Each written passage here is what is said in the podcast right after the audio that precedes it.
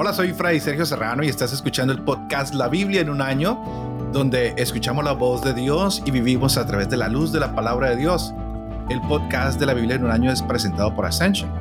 Usando la cronología de la Biblia The Great Adventure, leeremos desde Génesis hasta el Apocalipsis, descubriendo cómo se desarrolló la historia de salvación y cómo tú y yo encajamos en esta historia. Así que no me queda más que contarles que hoy me acompaña el padre Dempsey Rosales para presentar el primer periodo del tiempo del Great Adventure Bible Timeline, que es lo que vamos a estar usando todo este año. Y el primer momento que tendremos hoy es el mundo de los orígenes. Padre Dempsey, muy buenos días. Buenos días, muy contento de estar aquí contigo y con todos nuestros oyentes. Gracias, gracias. Ah, la gente no sabe dónde estamos, pero yo me encuentro en la ciudad de Nueva Orleans ¿Y tú dónde estás?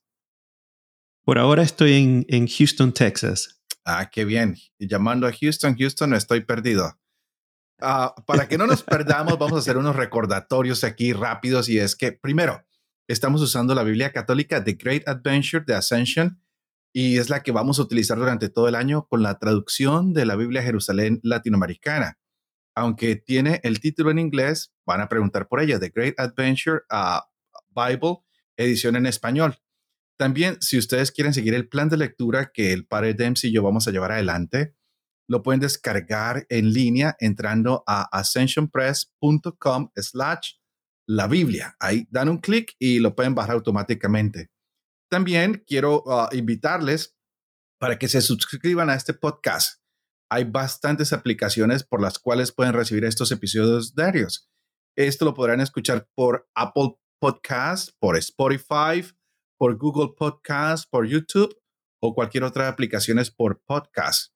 Así que ah, sin querer expanderme un poco más en eso, yo quisiera decirle al padre Dempsey, hoy es el día inicial, vamos a empezar con este ah, programa y precisamente queremos que nos expliques el mundo de los orígenes. ¿Qué podemos hacer con este primer tema, padre Dempsey?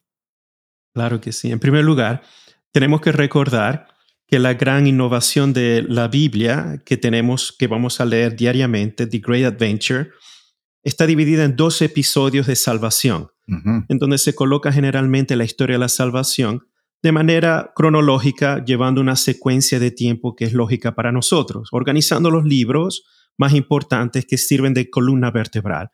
Entonces, 14 libros narrativos se meten en estos dos episodios de historia de la salvación que en nuestras Biblias, The Great Adventure, están en colores. Entonces, los dos episodios son los siguientes. Y así nos metemos en esta panorámica de cómo Dios ve la historia de la salvación, pero a través de su palabra. Entonces, tenemos, por ejemplo, el primer episodio, El mundo de los orígenes, que comenzamos hoy, que va a ser, y por cierto, cada episodio tiene un color, pero como hoy vamos a comenzar con el mundo de los orígenes, recordemos el color turquesa que aparece en la Biblia de Great Adventure, que es un color simbólico, porque simboliza el color de la tierra, vista desde el espacio. Bueno, ya aquellos que pueden ir a tomar esos viajes turísticos por el espacio se pueden dar cuenta mejor cuál es el verdadero color. Pero para nosotros simbólicamente eso funciona. Luego están los otros episodios. Luego, de inmediatamente después del primero, tenemos la historia de los patriarcas. Luego, Egipto y Éxodo. Luego, el cuarto, la peregrinación por el desierto. El quinto, la conquista y los jueces. El sexto, la monarquía unida. El séptimo, el reino dividido. Muy problemático ese periodo el octavo el exilio, muy intenso, el noveno el retorno, es decir, el regreso hacia la Tierra Santa para reconstruir a Jerusalén, el décimo la revuelta macabea, que ya estamos ya en, transición al periodo del nacimiento de Jesús, y por supuesto el capítulo, el capítulo 11 de la salvación que tenemos es el cumplimiento mesiánico. Y aquí encontramos ya el evento de Jesús, la historia de Jesús, y después el capítulo 12 es el nacimiento de la iglesia la iglesia primitiva, y por supuesto nosotros hoy seguimos esta, esta historia de la salvación. Pero entonces vamos a concentrarnos con el primero, el color turquesa, el mundo de los orígenes, ¿ok? Entonces, yo no le voy a hacer preguntas al padre Sergio. Él es el que me tiene que hacer preguntas. Sí, exacto. Entonces, ¿cuáles son los puntos importantes que vamos a ver allí? En primer lugar, vamos ya a comenzar con el gran evento de la creación que es el, punto inicial. Aquí es sumamente importante porque cuando vemos el, mundo de la historia de la salvación, basado en, las famosas alianzas e intervenciones de Dios, el punto original siempre es la creación. Pero no vamos a encontrar con un problema. ¿Cuál es el problema? Que, por ejemplo, comenzamos a Génesis capítulo 1, está la historia de la creación, el hombre y la mujer fueron creados en el capítulo 1. Después vamos al capítulo 2 y se vuelve a contar la creación del ser humano de manera muy especial, con muchos detalles. Muchas veces nosotros nos acordamos mejor de la segunda, nos acordamos mejor de la segunda que de la primera porque es más romántica, es más bonita. Sí, la primera es, muy, es muy matemática, es muy fría, ¿no? Es decir, día por día es muy esquemática. La segunda es más romántica, más humana. Interesante tener en cuenta estos dos puntos. ¿Por qué? Porque muchas veces crean confusión. Hay gente que pregunta muchas veces, pero ¿cuál de los dos sigo? O uno es mejor que el otro, o uno es verdad y el otro es mentira, o, los dos son historia, pero si son historia, ¿cómo los debo tomar? Como, como si fuera historia en el sentido que entendemos hoy. hay que tener mucho cuidado. ¿no? Ya el padre Sergio entrará en ese mundo, pero lo que hay que tener en cuenta es, fíjense que quien está escribiendo el libro del Génesis es el autor sagrado. El autor sagrado no estuvo allí ¿Quién pudo estar allí para decir, sucedió exactamente así? Presten atención. ¿Qué pasa? Que el autor sagrado recibe estas historias desde hace mucho antes, siglos antes de que él existiera. Y como son historias sagradas, él lo que hace es que las pone en la forma de un libro. La, la tradición que se transmite oralmente como los cuentos, ahora se va a poner de forma escrita. Y esa forma escrita eh, ejemplifica, condensa, preserva esta historia de fe, que dice una verdad de fe, una verdad revelada de fe. Por eso hay que tener cuidado con el vocabulario. No es que vamos a leer el libro de Génesis como si fuera un libro de ciencias, que muchas veces se hace, pero es, es un libro que utiliza un lenguaje religioso, un lenguaje de fe, para explicar una verdad de fe. Importante, ¿no? Entonces, importante cuando tengamos eso en cuenta. Otro punto es, en las meditaciones, es cómo ver a Dios. la experiencia de fe refleja a Dios de una manera única. Por ejemplo, cuando Dios crea el mundo, el padre Sergio, eh, este, sé que está sonriendo con esto. Eh, cuando, cuando Dios crea el mundo parece un arquitecto, ¿no? Un arquitecto con, con, con el, el libro, con los puntos, la agenda a seguir. To-do list, no, día por día, preciso, preciso. Y el autor que está escribiendo es tan preciso que incluso repite el día primero, llegó en la mañana, llegó la tarde, día primero, y sigue el mismo esquema porque mm. es matemático. Entonces, el capítulo 1, Dios es un arquitecto y quien escribe lo escribe de manera matemática. de hecho, tan perfecto es que quiere enfatizar este, esta idea del mundo como si fuera este, una, un templo universal, la creación, un templo universal, en donde Dios es un arquitecto sacerdotal, sigue todo con precisión y no le importa incluso repetir y observa, crea, hace la inspección y luego declara. Está bueno. Está bueno. Está bueno. E, e, esa es mi parte favorita, padre Dempsey. Y, y, creo que es lo que el Papa Francisco ha querido recapitular ahorita con Fratelli Tutti, donde nos está mostrando la belleza del mundo y es lo que vamos a invitar a todas las personas a descubrir con este primer momento, ¿verdad? Que Dios es ese arquitecto que todo lo hace bueno.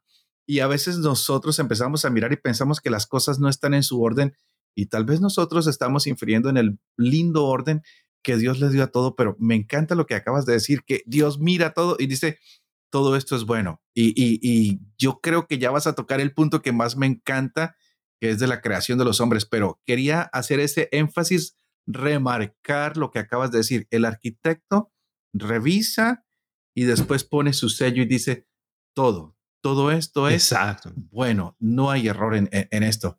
Pero, pero sigamos porque esto es fascinante. Yo estoy escuchándote a ti, yo creo que vamos a cambiar los roles. Tú vas a hacer el podcast no, no. y yo voy a escuchar. no, no, no. No, no, no tú eres quien ha recibido esa bendición. Amén, pero tomémonos un tinto y seamos amigos con café. Claro que sí.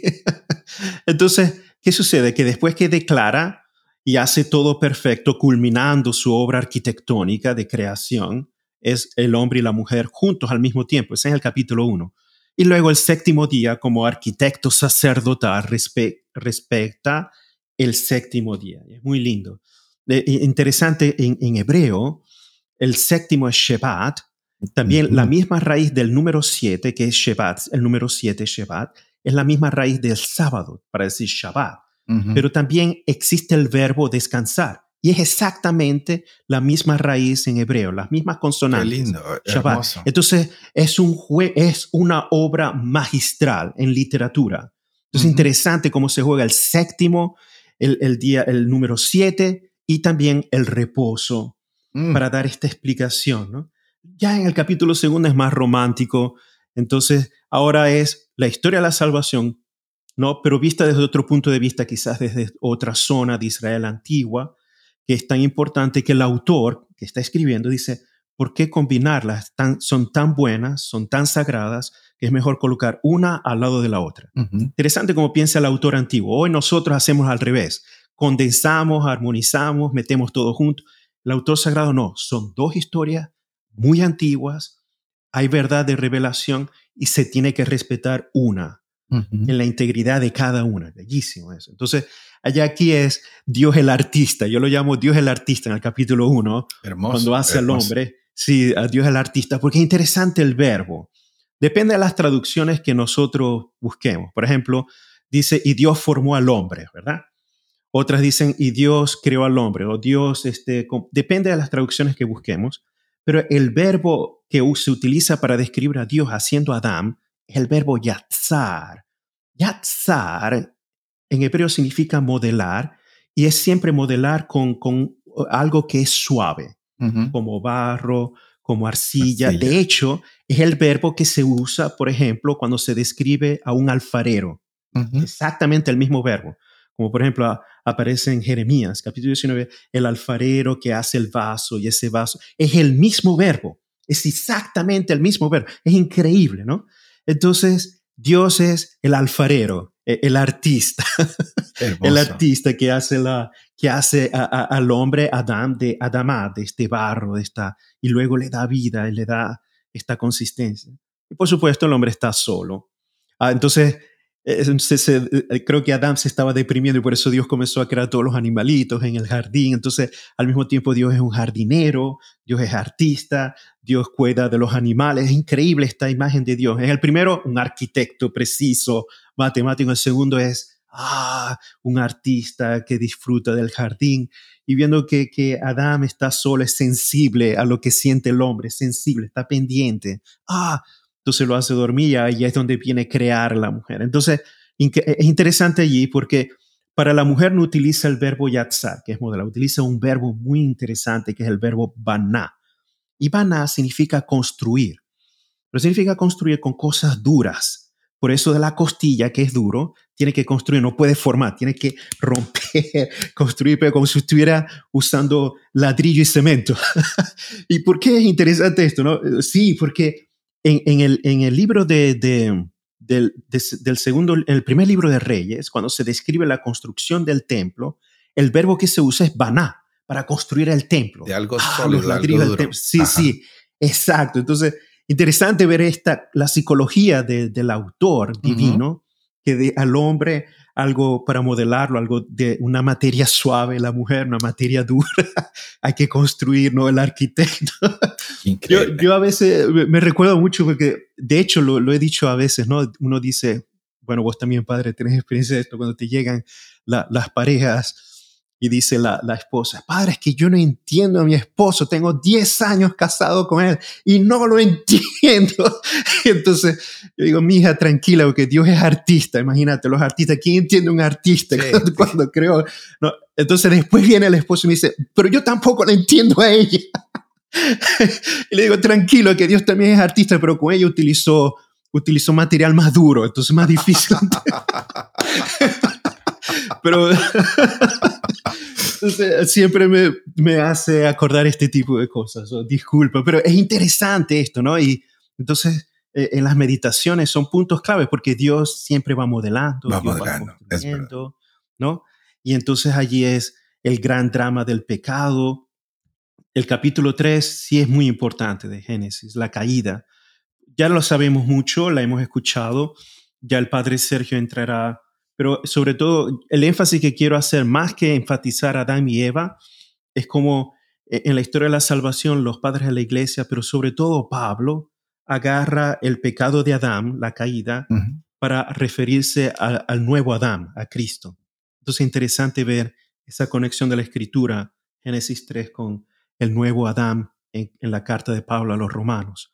Por el primero entró la consecuencia del pecado, la muerte, lo que nosotros los católicos llamamos el pecado original. Pero con el nuevo Adán se hace una nueva versión de, una nueva elevación de la historia de la salvación según el plan de Dios. Que Dios no quería que nosotros muriéramos, pero desgraciadamente, ¿no? Por envidia de la serpiente. Por envidia de la serpiente y, eh, por nosotros ser desobedientes un poco, ¿no? Y, vamos, a oh, recalcar, vamos a recalcar esto un poquito, tal vez en los primeros capítulos, cómo este es un plan de salvación, que Dios nunca quiso que nosotros muriéramos, sino que estuviéramos con Él. Y cuando nos hizo, nos hizo muy bien, muy bien. A mí siempre me ha encantado.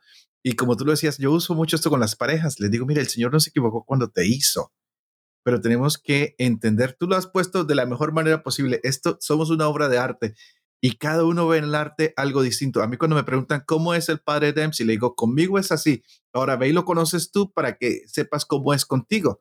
Como cualquier obra de arte, tú vas al museo y hay gente, cuando ah, va uno al museo, uno ve gente que se cae en un cuadro por horas mirándolo y yo paso y digo, ¿y qué le estará mirando tanto? Pero para alguna gente lo cautiva, le llama la atención, se quedan ahí y, ver a Dios como este artista que nos hizo a todos tan diferentes. Mis mejores amigos fueron gemelos toda la vida, Octavio y Luis. Para, para diferenciarlos, yo tenía que ser los que abrieran la boca porque los dientes eran lo diferente. De resto eran similares, pero en el comportamiento eran totalmente opuestos. Mis sobrinas son mellizas. Entonces, aunque nacieron al mismo tiempo, al principio se parecían, ya no se parecen casi. Entonces, no hay un ser humano que sea igual al otro. Todos tenemos características que Dios ha puesto, esas pinceladas tan hermosas que ha puesto, y cada uno de nosotros quiere percibir a Dios, pero está la serpiente que nos miente. Yo, a, mí eso me, me parece increíble porque el ser humano estaba acostumbrado a la verdad y es la primera vez que escuchamos una mentira y es cuando la serpiente le dice al hombre que no le crea a Dios y, el hombre decide eh, eh, no creerle a Dios porque cree que realmente va a morir y, se avalancha contra este fruto, la caída, y después vamos a encontrar, yo soy muy mariano, yo nací el día de la Virgen, entonces la nueva Eva, la nueva Eva, no solo el nuevo Adán, sino la nueva Eva, pero vamos en el capítulo 3, continuamos porque, padre, yo estoy aquí fascinado con todo esto que tú me vas contando y me imagino que las personas que nos escuchan van a estar más fascinadas aún.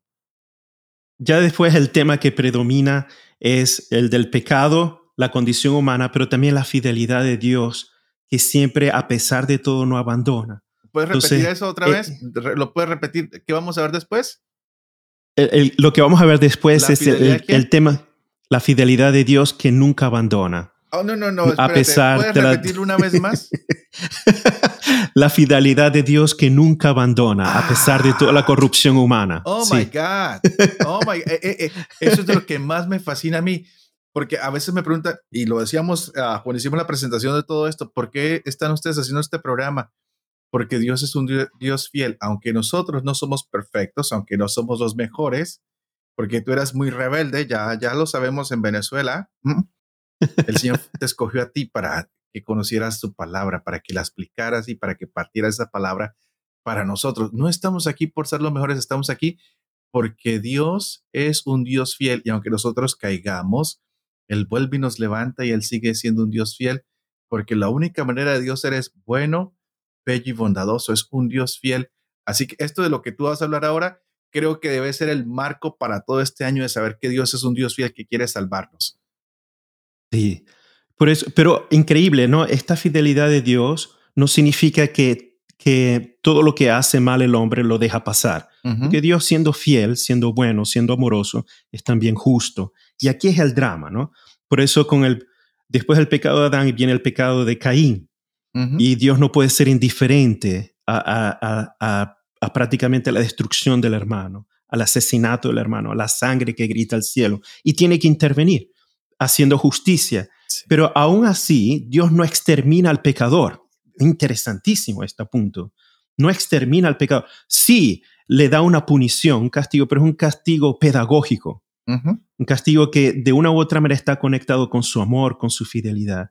Y este mismo patrón de comportamiento se va viendo después. porque la descendencia de Caín se olvida de Dios, la humanidad se corrompe, luego la generación de Seth comienza a buscar a Dios, de nuevo, y luego la humanidad sigue esta progresiva degeneración y Dios sigue tolerando en su paciencia, a pesar de todo, hasta cuando llega el punto que tiene que intervenir otra vez. Y ahí es con el diluvio. Y ahí es donde encontramos la otra alianza importante después del diluvio con Noah. Sí. Y, quiero enfatizar esta alianza con Noah porque es muy importante. Al menos es interesante, nosotros los católicos no hacemos énfasis suficiente a la alianza con, de Noah. Mientras que en la espiritualidad hebrea sí. En la espiritualidad hebrea desde siglos, ellos enfatizan que el pacto, la alianza que hizo Yahvé con Noah después del diluvio, era un pacto universal que todos los hombres tienen que vivir según esa ley. Y los rabinos comienzan a hacer leyes del capítulo 9 de Génesis que deben ser leyes universales. Entonces, en la mentalidad hebrea, todo ser humano, aún sin conocer a Dios, debe seguir el pacto de Noah. Interesante, porque es un pacto que implica una relación armoniosa con Yahvé aún si no se conoce. Y eso a mí me llama mucho la atención, muchísimo, ¿no? Porque ya ve de cuando hace el pacto con Noah, jura, no voy a volver a destruir la tierra, pero dice, se, se tienen que abstener de comer carne con, con, sangre viva o de asesinar. Y los rabinos comienzan toda palabra por palabra y hacen otras, otras leyes que llaman las leyes universales. Increíble, ¿no? Que nosotros, el mundo católico, pensamos siempre a los diez mandamientos como leyes universales, pero en la tradición de la historia de la salvación es el pacto con Noah, la alianza con Noah. Bueno, en el castellano sería Noé. Noé, sí. Disculpe que Noé, sí. Noé, Noé, sí, Noah, Noé, sí. y, después de allí, de todas maneras, la humanidad sigue corrompiéndose hasta llegar a, la famosa eh, Babel, ¿no? Babilonia. La famosa Torre de Babel. Exacto, que quiere centrarse en uno, el, poder humano quiere centrarse en sí mismo para olvidar a Dios para, desafiar ¿no? con la tecnología, la construcción, la ley divina o la, supremacía de Dios y Dios manda esta división de las lenguas. Y todo tiene eco en el Nuevo Testamento, todo tiene eco, sobre todo después en Pentecostés, ¿no? Que sería la, la, reversión del evento de la división. Eh, eh, Exacto, eh, interesante. Esos, esos, ejemplos que tú estás dando, Padre Dempsey, son muy importantes y creo que a nosotros los católicos, a los cristianos, nos hace falta a veces encontrar esos links donde se une el Antiguo y el Nuevo Testamento. Y creo que este podcast nos va a servir para eso, para uno ir diciendo tantas veces que he leído esto y tantas veces que he leído esto, pero no los había podido poner eh, eh, juntos, ¿no? Del único que nos acordamos de Noé casi siempre es del arco iris. Decimos, es el pacto que Dios hizo, pero se nos olvidan las leyes universales y por eso también la manera de cómo comen los hebreos, que es diferente, ¿no? Para sacrificio de los animales y todo, la manera de comer, no juntan la sangre con, con la cría, o e, etcétera, etcétera. Y vienen todas estas tradiciones que son tan importantes, pero vale recordarle a las personas que estamos en el color turquesa, que va del capítulo 1 del Génesis hasta empezando el, el, el 12, porque después iremos del 12 al 50 para recorrer todos los patriarcas, ¿no? Entonces estamos viendo esto que es hermoso, pero eh, eh, profundízanos un poquito más en, en, lo que es la Torre de Babel, porque esto es espectacular, la, cómo viene la división de las lenguas y cómo empieza el mundo a, a tomar otra forma diferente después de la Torre de Babel. Sí, de hecho, en la Torre de Babel, la intervención de Dios es precisamente para, es una intervención, lo que yo llamo para, eh, para hacer humilde la condición humana. Por eso en el Magnífica de María, ¿no? Dios hace humilde a los soberbios. De hecho, el, punto central espiritual de la Torre de Babel es la soberbia humana, que desafía a Dios, la soberbia que desafía la, la potencia de Dios. Y Dios de una manera muy sutil, muy brillante, respetando su fidelidad, no volverlo a destruir, bueno, les da, les divide en, las lenguas, pero el, el punto es que no se comienzan a entender. El gran punto es la división de lenguas crea el estado de confusión porque ya no hay comunicación. Mm. Y allí, en un simple hecho tan simple como es el hablar, se crea un caos de impotencia que al mismo tiempo hace reconocer aunque si el texto no lo dice, ya es una parte de interpretación, la humildad de la condición humana. Y es interesante ver cómo Dios utiliza el fenómeno humano para hacer cosas trascendentes. Y, precisamente cuando vamos a Pentecostés, estas lenguas que son múltiples, de una u otra manera todo el mundo se entendía. Aún hablando en Pentecostés lenguas distintas, todo el mundo entendía el mensaje de Dios. En Babel, hablando muchas lenguas, todo el mundo creaba confusión partiendo de una principal. Interesante. Es la lógica de Dios, que al, sentido, al mismo tiempo es una, una ironía, es el sentido del humor de Dios. Ver cómo hace este tipo. Pero eh, el punto es, literalmente, es el, el hecho de humillar, pero es una humillación pedagógica para ser consciente al hombre de esta dignidad, esta dimensión de fragilidad, de limitación que tenemos. Y es allí interesante. Y a partir de esa confusión, entonces Dios ya comienza a preparar el camino para elegir a su pueblo. Ya después con, los patriarcas ya comienza entonces, Dios se fija en uno en particular. entonces la elección de Dios ya comienza a partir de allí. a mí esto me parece fascinante, Padre Dempsey, porque estamos en el mundo de los orígenes y muchas veces nosotros nos ponemos a pensar cómo empezó todo y cuando escuchamos estos pasajes como que nos traen cierta paz en el corazón, aunque científicamente no los podemos probar y demostrar, pero vamos entendiendo la humanidad de una manera mejor. A mí me pasa como cuando empiezo a ver todas las situaciones pastorales que nos llegan, como la que tú nombrabas de las parejas, como cuando llega nosotros aquí en los Estados Unidos que vivimos y tenemos la diversidad de las lenguas, pero sentimos un amor universal de Dios en una iglesia que es católica, que nos envuelve a todos. Y tú has vivido en otros países y conoces otras lenguas y has viajado por el mundo. Y yo me siento que cuando entro a una iglesia católica en cualquier del mundo, parte del mundo, asisten en otro idioma, siento el idioma de Dios en la Eucaristía y muchas veces predican. Yo me acuerdo cuando estaba en Alemania y predicaban en alemán.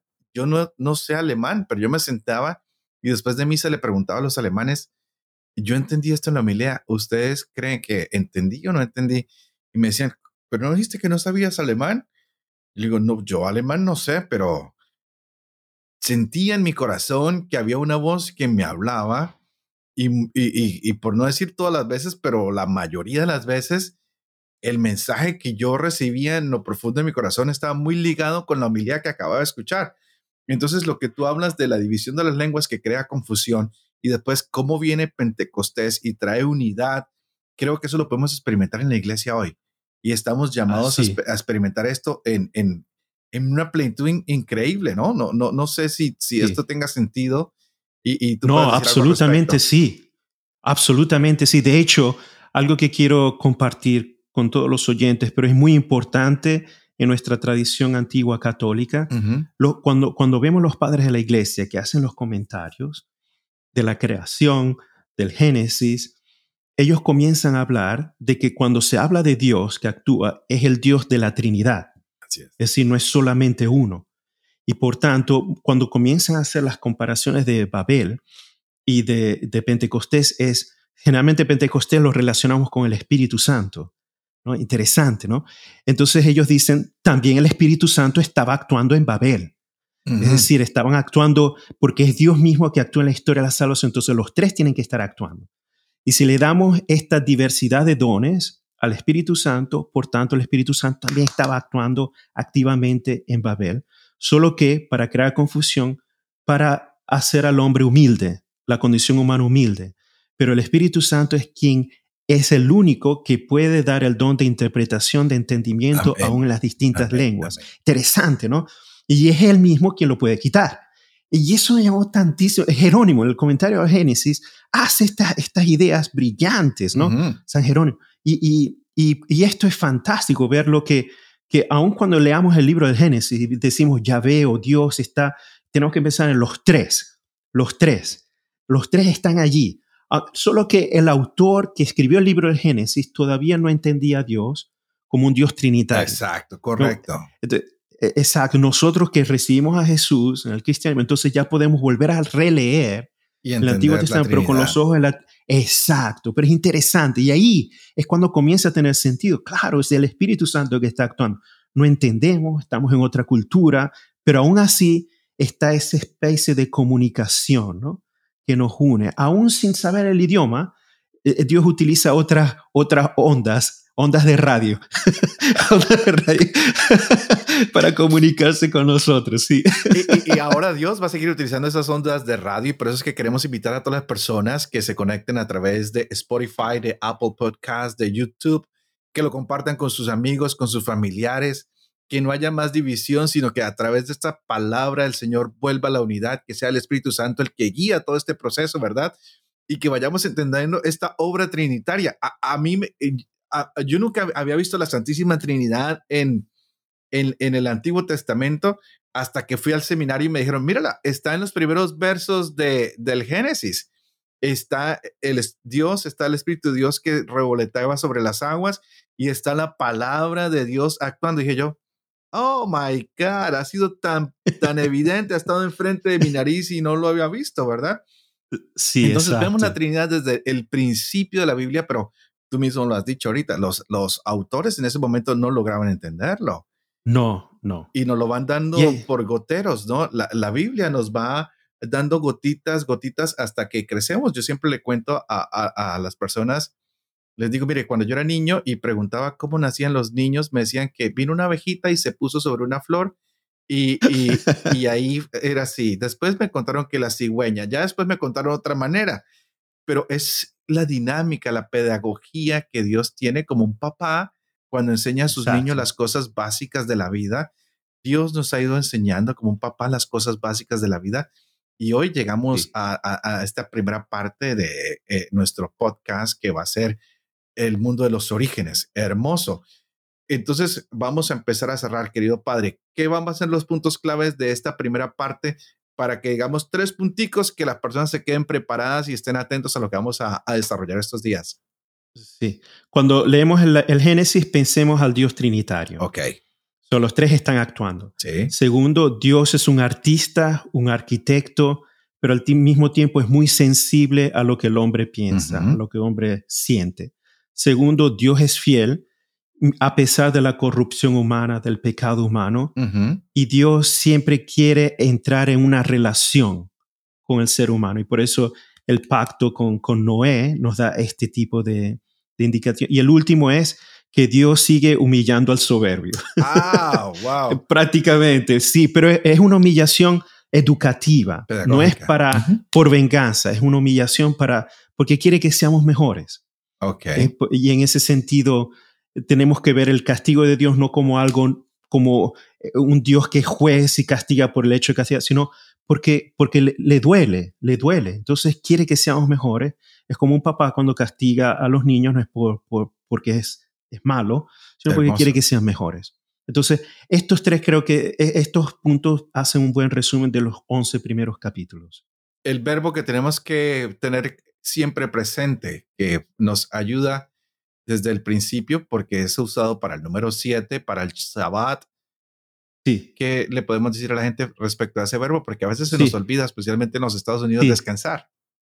Sí, eh, por ejemplo, el Shabbat, que significa descansar, reposar, en hebreo es el mismo verbo que se usa para decir el número 7, Shabbat, o también para decir, por ejemplo, eh, el sábado, e incluso por eso decimos Shabbat hasta el día de hoy. Viene del mismo, exactamente el mismo término. Es interesante, ¿no? Entonces tiene la, la noción del descanso, entra en relación con Dios y al mismo tiempo perfección. Bueno, padre, yo creo que, que, todo esto está muy importante, pero más importante sería que nos suscribiéramos para recibir este podcast. Que no dejaran de entrar a ascensionpress.com, la Biblia, bajen el, el, el plan vayan viendo los colores, vayan viendo los 12 momentos que vamos a tener. También pueden adquirir la Biblia de Ascension Press, que ya viene con los colores en las páginas. Entonces uno dice, voy a leerlo primero, ya viene el color turquesa, ya después veremos los demás colores que vienen en cada uno. Está dividido de una manera espectacular. Jeff Kevins ah, ha hecho un gran trabajo, Ascension Press lo ha llevado adelante. Creo que es importante que tengamos esto en mente o pueden usar cualquier Biblia que tengan, pero no dejen de bajar la, e, e, el plan de lectura. Y vamos a empezar a, a, pedir esa fuerza del Espíritu Santo, si usted lo permite, Padre Dempsey, para que pidamos ese, ese, ese Espíritu Santo. y así como estuvo desde el principio de la creación, Señor, tú que has puesto esa palabra creadora, vuelva, vuelve, Señor, a pronunciar estas palabras a través de este podcast, que tu palabra vuelva a construir un mundo nuevo, que volvamos a tener esa alianza contigo, Señor, que si nos hemos vuelto soberbios, podamos descubrir que solo siendo humildes te podemos encontrar, que podamos abrir nuestra mente, nuestro corazón a ese nuevo Adán, que es Jesucristo, que ha venido a traer la salvación para los hombres, que podamos abrir nuestra mente y nuestro corazón para que esa fuerza del Espíritu Santo que alguna vez ayudó en la creación vuelva a recrear toda la faz de la tierra y nos volvamos a unir a través de tu palabra. Y todo esto lo pedimos en el nombre de Jesucristo, y mi reina contigo en la unidad del Espíritu Santo y es Dios por los siglos de los siglos. Amén. Bueno, mi querido Padre, gracias. Invitamos nuevamente a todas las personas a que se suscriban para que todos los días reciban esta linda palabra durante 365 días del año. Y no se me pierdan porque el padre Dempsey ya volverá con otro video y está hablando de lo que vamos a descubrir en el mundo de los patriarcas. Que Dios los bendiga y que todo el Espíritu Santo llegue en forma maravillosa y ilumine sus vidas y mi vida. Que tengan un buen tiempo y que se suscriban al podcast.